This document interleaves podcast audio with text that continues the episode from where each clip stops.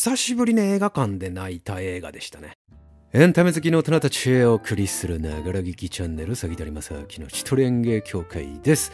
2022年12月9日公開の日本映画、ラーゲリより愛を込めて。見た方がいいです、これ。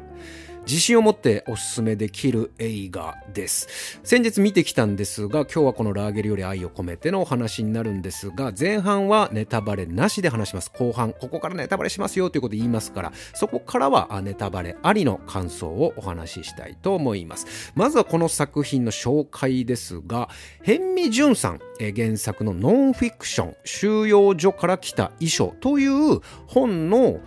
本が原作になっているわけですね。で、この原作者の辺見淳さんという方は、男たちの大和の原作者として、まあ知られている方だと思うんですが、もうお亡くなりになられているんですが、まあいろいろ取材を重ねて、えー、本当にこう実際あったことを、え、小説にしていくというようなタイプの作家さんで、えー、この原作ラーゲリより愛を込めては1989年に文芸春秋より、えー、出版されていて、えー、92年にえー、文庫化がされ93年にはテレビドラマ化、えー、97年と2021年に漫画化。そしてこの2022年に映画化が行われ、えー、ロングセラーとして長く読み継がれていると。でまあ内容の話になりますが、まあ、簡単なねネタバレなしのあらすじを言うとね山本幡夫っていう人の物語なんですよ。でこの山本幡夫っていう人は実在した人で名前も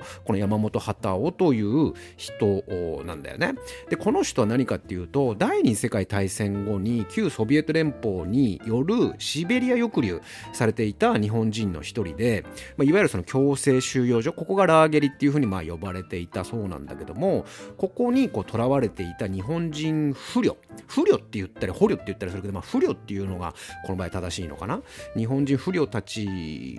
の、まあ、お話、えー、でそこにいた山本幡夫さんが日本文化であるとか、まあ、日本へ帰りたいという思いであるとか、まあ、そういった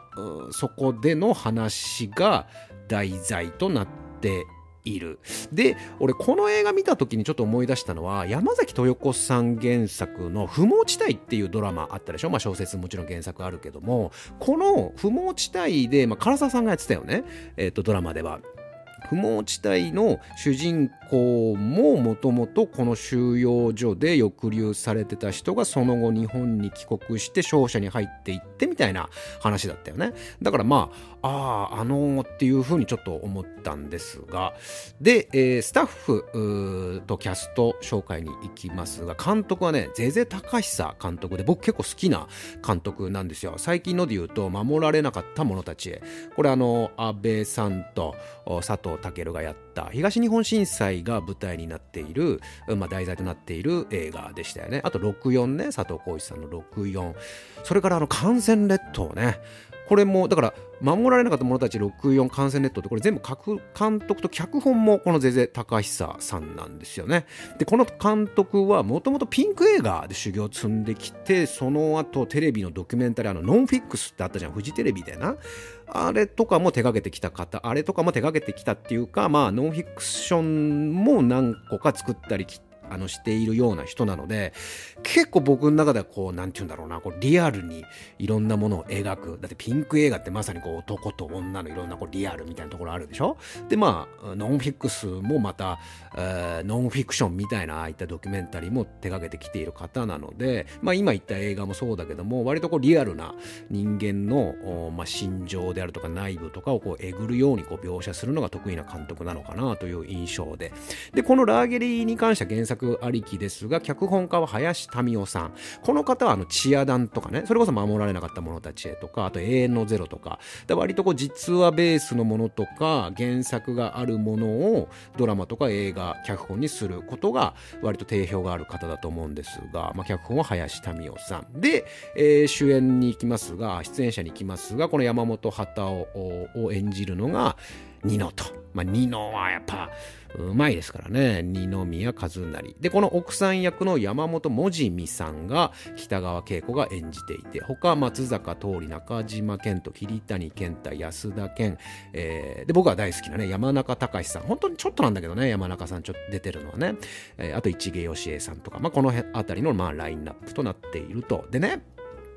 中島健人ってこれジャニーズの子だよね。セクシーゾーンだったっけなグループ名は。ごめんなさいちょっと間違えてたらあれなんですけど。でまあニノもいて。これちょっとジャニーズのなんかそういう色が強いのかなみたいな。でもそういうジャニーズの色が出てて戦争映画ってなこれはどうですかなみたいなちょっと思ってたんですがこれも良かった。中島健人、ケンティって言われてるよね。俺、あの、林先生の番組たまに出るけど、あれに出てる子だよね。いや、よかった。中島健人もよかったし、まあ、ニノも、まあ、もう問題なく、えー、よかったですからね。うん、だから本当見てよかったなと思いました。それからね、音楽がね、小瀬村明っていう人が音楽これ担当してるんだけど、僕ね、この人昔から知ってるんですよ。明小瀬村っていう最初のデビュー当時のアーティスト名というか、活動名は明小瀬村だったと思うんだけど、ちょうど俺が音楽業界にいた2005、6年から2010年ぐらいまでにかけての頃に出てきた人で、2009年か10年ぐらいだったかな。まあ本当にこうインスト音楽を作る人、ポストクラシカルとかいう風にジャンルとして呼ばれてて、アンビエントとかさ、ポストクラシカルとかさ、なんかそういうイージーリスニングみたいな感じとはちょっと違うんだよな。ポストクラシカル。で、まあピアニストでありっていう、本当なんかこう日常のなんかもっと分かりやすく言えば秋の日本の情景をピアノベースでインストで作ってみたみたいなすごくねこの人の作品は僕は割と好きだったったんですが最近どうしてるのかなというふうに思ったらもう割と映画音楽制作者としても活躍してるみたいですね。あのこのラーゲリ以外のいろんな映画音楽も手掛けているそうなのでああそうなんだやっぱだからなんかこういう才能ある人ってまあ分かりやすいこうバーンとねテレビとか紅白とかそういう分かりやすいところに出ていかなくても YouTube 何百万再生とかさそういうふうにならなくてもやっぱ一流の人ってのはやっぱ一流の人をちゃんと見つけるんだなというふうになんか思いましたね。なんか俺最後のね、映画館でエンドロール見てる時に、おっと思ったのよ。あ、これ音楽って小瀬村明だったんだ、みたいな風に驚いたんですが。うん、まあなんで、そんなところですかね、ネタバレなしで話せるあらすじキャスト。うん、まあそんなところです。ここから先はネタバレありの感想になりますので、えー、映画ラーゲリより愛を込めてまだ見てない方は見た上でまたこの一人演芸協会この動画に戻ってきていただければと思います。でも本当におすすめできます。あとね、ショーシャンクの空に、えー、もう好きな人も楽しめると思うよ。監督が一つこう参考にしたエンタメ的見せ方として参考にした作品としてショーシャンクも挙げていて、まあこの映画を見てて、ああ、これは日本のショーシャンクの空だなというふうには思わなかったけど、まあ言われてみると確かにショーシャンクを見たような、うん、感覚は確かにあるかもなというふうに思ったので、ショーシャンクの空にが好きな人にもおすすめできるんではないかなと思います。本当に面白いです。おすすめです。では、ここからネタバレありの話に行きますが、やっぱりね、振り返ってみて一番良かったなっていうふうに思うのは、序盤の描き方でね、序盤でしっかりと戦争の残酷さを描けたことが大きいと思うんだよ、この映画の感動って。残酷な描写ってのはやっぱね、必要なんですよ。ただただなんかグロいでしょう、怖いでしょうっていう見せ方は不必要だと思うんだけど、それはもうホラーとかでやってればいいんでね。で、ホラーであったって、そんなさ、一辺倒な見せ方は面白くないわけで、ちゃんと工夫が必要なんだけども、特にこういった戦争映画っていうのは、残酷なつまり戦争の現実っていうものをしっかり描くってことは僕はすごく重要だと思うんだけど行き過ぎると不快感の方が度を超えちゃうっていうのがある。でそれが見たいわけではないわけだから見に行ってる人はでも必要な描写であるってことを考えるとそのねすごくバランスが絶妙だったなっていうふうに思うんですよね例えばさ人が撃たれる時にあもう撃たれるな怖いなと思った時にパッとあのカメラっていうかシーンが空に雲とかさ青空とかを向けてパーンっていう風な音だけが聞こえてきてああの人あの後撃たれたんだという風に思わせるというテクニックってよくあるでしょ？つまりそういう残酷なシーンを入れたくないためにそういうふうに、えー、空を映してみたりとか思いっきりこう俯瞰遠くからのシーンに切り替えてしまうっていう手法はあるけど残酷なシーンを見せないための工夫の一つとしてね。でもこれはやっぱ戦争映画でありちゃんとした現実を見せるために割とちゃんと映すちゃんと描写する。でも本当にこう例えばさ探検というかさナイフとかそういった鋭利なもので胸を心臓をえぐるみたいなものを思いっきり近くでは見せない。ちょっと引いてみたりちょっと背中から撮ってみたりっていう。でも限りなく描けるギリギリまでちゃんとそういったまあ凄惨なシーンも映すっていうそのなんかね描き方前半の序盤の、うん、戦争の現実を描くところがすごく現代的というかそのつまり現代人の感覚にもあった見せ方でそのギリギリのさところの見せ方で良かったんじゃないかなっていうそれこそ我々が10代の頃よくやってた戦争映画海外の戦争映画なんか見ればもうすごい容赦な描き方するじゃないそのヒトラーのナチス政権の話にしてもそうだし映画にしてもそうだしだからそこまでなんかそれをなんかやる必要もないんだけども弱めすぎてもいけないっていうところで言うとちゃんと序盤でしっかりその辺が絶妙なバランスで現代人でもギリギリ静止できるぐらいのところでえー、戦争の現実を描いたところが大きいなというところと。でキャストの話全員のね出演してるキャストの話をと同時にストーリーの話にも感想として言っていきたいんだけどうん、全体を通して思ったのはこのキャストのこの関係性だよね。絶妙な関係性。つまり最初はこの上官とさ一等兵っていう関係性があるけどラーゲリの中に行ったらその立場とか関係性が崩れるんだけどでもまだ残っていてみたいなこの絶妙な関係性みたいなものを必要最小限で描けているなという。だから無駄にさなんか余計なセリフも多くなくて。でそれで言うともう前半なんてほぼ松坂桃李の表情だけで全部そのそういった細かいさ機微とか状況を松坂桃李の表情だけで物語ってしまっているぐらい異常なうまさだなというふうに思って見てたんですよね。もう松坂桃李の顔さえ見てればこの映画を終えるっていうすごいあの、満島ひかりが今絶頂期だっていう話を TikTok かな？まあ YouTube でもしたか。あ、そうか、ファーストラブの話のくだりでしてるんだけど、松坂桃李も確実に絶頂期だなっていうふうに思いましたね。ニノはね、もうちょっと後に来ると思うね、絶頂期は。もう全然うまかったけど、今回の作品もすごい良かったんだけど、もっと多分ニノはまだ行くような気がする。松坂桃李は、やっぱね、作品数も経験数も多いから、ちょっと早めに絶頂期今来てるなというふうに、あそこまで表情で物語れる役者俳優男優いないんじゃないかな。すごかったですね。序盤の松坂桃李の表情だけで全部物語っちゃうところが。でニノに関してだけどもう長渕じゃんっていうふうに俺思ったんですよね。剛長渕じゃんとシャボン玉の時のあの憑依してるもう天才期それこそ絶頂期の剛長渕の演技にもう匹敵する凄さ。まあそれはねあの、喉頭がんかなんかなのかな？喉のなんかを摘出したんですかね？なんかもう、っていう声しか出なくなっちゃったニノの、あれ、取り方もあるし、髪型もあるし、で、ちょっとニノってよく見ると、ちょっとだけ出っ歯なんだよね、前歯が。ちょっとだけね。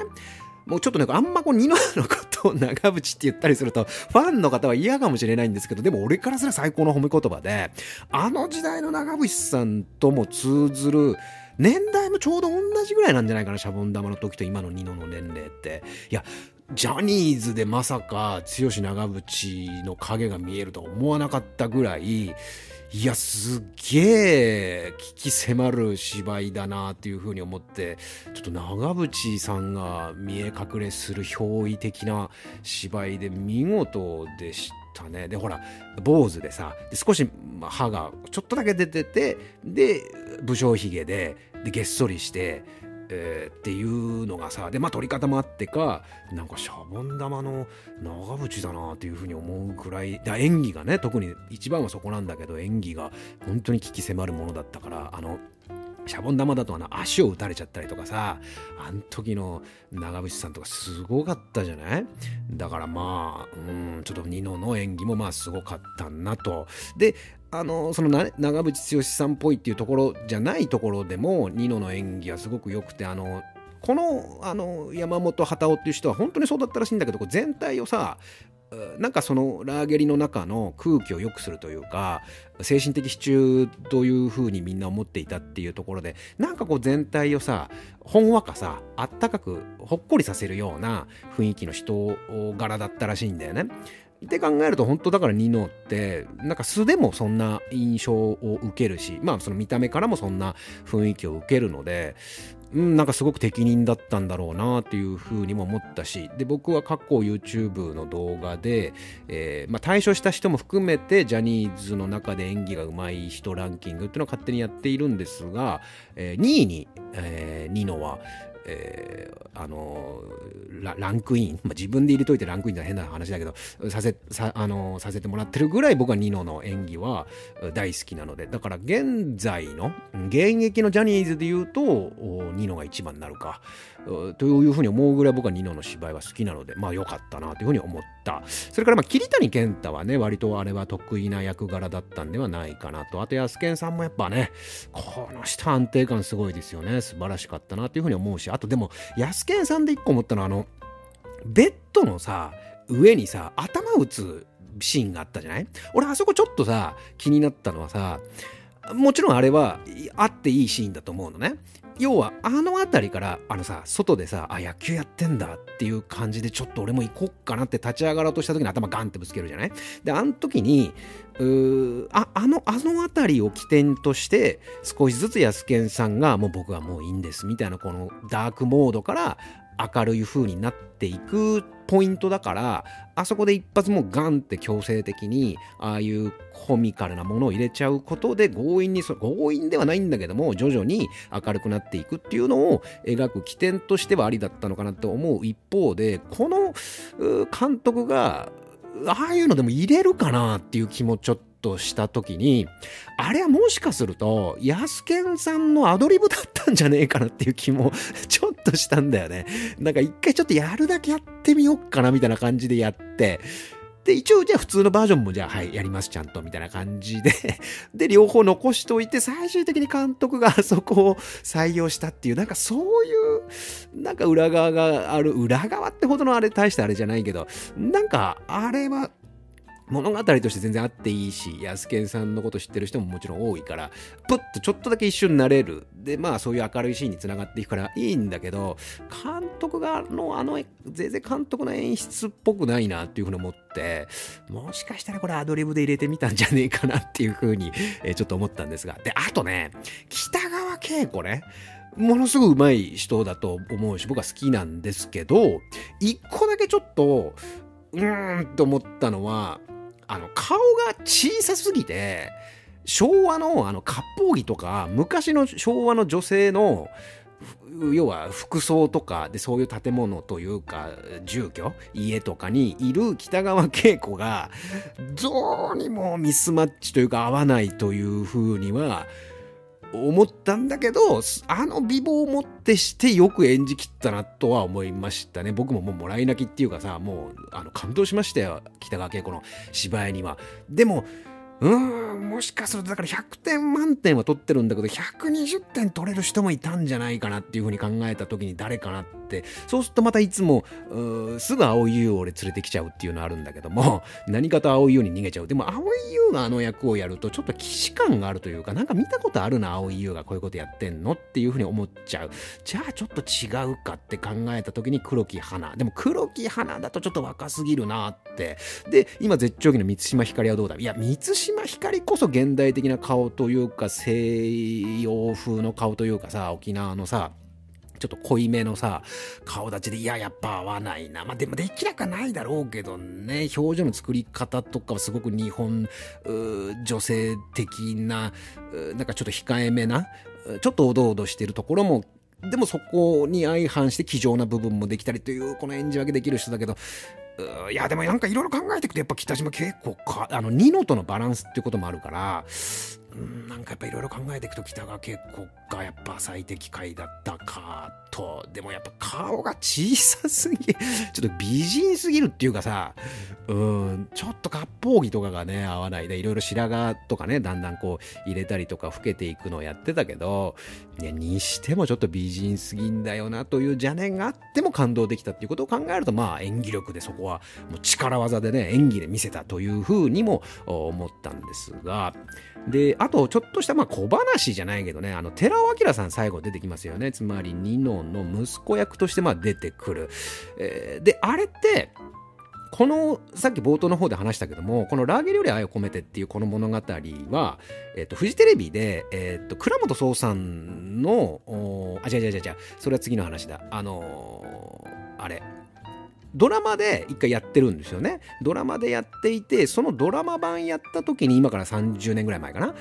ラーゲリより愛を込めてのドラマ版をやった時に寺尾明さんが山本幡夫役つまり主演をやっているんですよだからあの映画でもちょっと出てきたかもねっていう話に加えてさっき言おうと思ったのはもともとそんぐらいの頃にフジテレビで倉本壮さん脚本で「優しい時間だ優しい時間」っていうドラマをやっていて寺尾明さんの「うんと息子役でニノがやっているっていうちょっとつながりもあったりするんだよね。だから山本畑を昔演じていた人であり昔ニノと親子役をやった人であるからそれが今度は寺尾さんの方がこう息子役になるっていうちょっと面白さっていうのもあの見ててふと思ったというかもしかするとそういう関係性とかも考えてっていうかちょっとポンとこう制作側のキャスティングの時にあ寺尾さんなんかいいんじゃないですかっていう風な名前が上がってたのかなというふうにちょっと思ったんですが。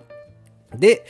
実話かどうかっていうところは非常にこの物語を見ていると気になるところだと思うんですがこれあのほとんど実話らしいんですよね。で一番終盤のその記憶、えー、っとだからその収容所にいた人たちがえーと、遺言かを全員記憶して、えー、その遺族の人たちに伝えるっていうあれがまずまさまさに実話だったらしくてで物語映画として言うと俺あのもちろんこの何にも知らないない状態で情報ない状態で見たので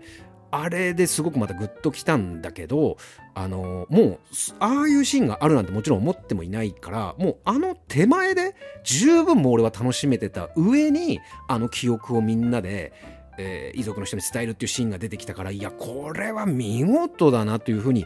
思ったんですね。まあ見事だなというか、もう実はだから見事も何も、まあないといえばないんだけども、まあ映画のね、そこまでに至るまでの作りから何からまあ見事だったっていうことだし、で、あの黒ね犬の黒あれは多分脚本あの脚色なんだろうなと思ったんですよ。多分その収容所にはいたんだろうけどもまさかそんな船を追ってね来るわけはないなここはまあ脚色しやがったなと思ったらあれも実話らしいんだよね。今ねちょっとここだけえー、あの動画出しますね。これ音声だけですけどちょっと今動画の方スマホ見てみてくれる？画面見てみてくれる？こういう写真があるんですよ。本当に、あの、氷の上を張って、あの、走ってきたらしいんだよね、黒は。で、えっ、ー、と、氷の海を渡ってきた黒という書籍化もされてるんですよ。これ概要欄に貼っときますけど。だから、えっ、ー、と、なんだっけ、事実は小説よりもきなりとはよく言ったもんで、うんなんかさ俺みたいな汚れた人間はやっぱああいうの見てさこれは脚色だろなこのやら感動憎い形俺もあれも感動しちゃったんだけど俺犬好きだから。でもまあこれは脚色だろうなと思ってたら技術かこれもと思って。いやちょっとダメですね。なんかもうフラットな目線でも見えなくなってきてるなという、うん、エンタメ通がゆえの妙なねこの猜疑心がね引き起こしたあの見方になってしまいましたですけどもね。いやあれも実話なんだっていうのはまあびっくりしたし、あとちょっとまた面白いなと思ったのは、北川景子の、要はあの奥さんのね、キャラクターって、小説、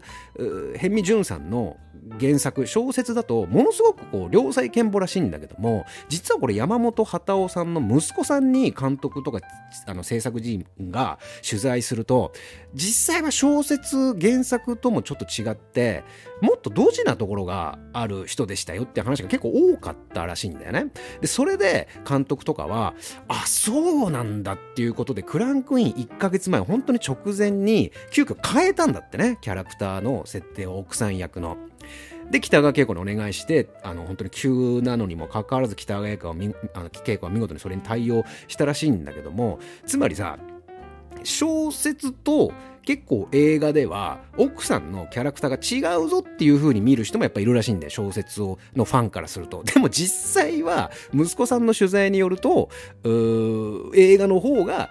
現実っていうか実際に近いというまあ裏話というかそういう話があるそうですね。うん。あと監督のインタビューなんか見るとあの創作だった部分として挙げていたのがあのこの映画って最初この結婚式から始まるじゃない？で結婚式要は、えっと、妹さんかな？かなんかの結婚式があってでその日の夜にこうバーンってこう砲弾みたいなの撃たれて家族と離れ離れになっていくっていうのがあるけどあれは完全な脚色というか創作らしくて実際は山本幡男の妹さんの結婚式っていうのは結構終戦間際に行われていたそうなのであんなタイミングで離れ離れになってみたいなことではなかったらしいんだけどもまあ監督のまあ考えとしてこのちょっと別れと再会っていうところをこう際立たせたかったらしいので、まあそこはちょっと劇的に描いたっていう部分で、あそこに関してはまあ完全な創作だったらしいんだけども、他の大筋のプロットはほぼ実話だったというところが、いや、こんな話あったんだって、俺でもね、うっすら、多分、あの、寺尾明さんバージョンのドラマ、俺ね、見たことあるような気もするんだけど、いや、ちょっとでももう覚えてなかった。ったな見てなかったかないやすごい物語だなというふうに感じましたね。でさっきもちょっと触れましたけどもその流れで監督のインタビューでね要は一つの場所に収監されて要は抑圧されている人たち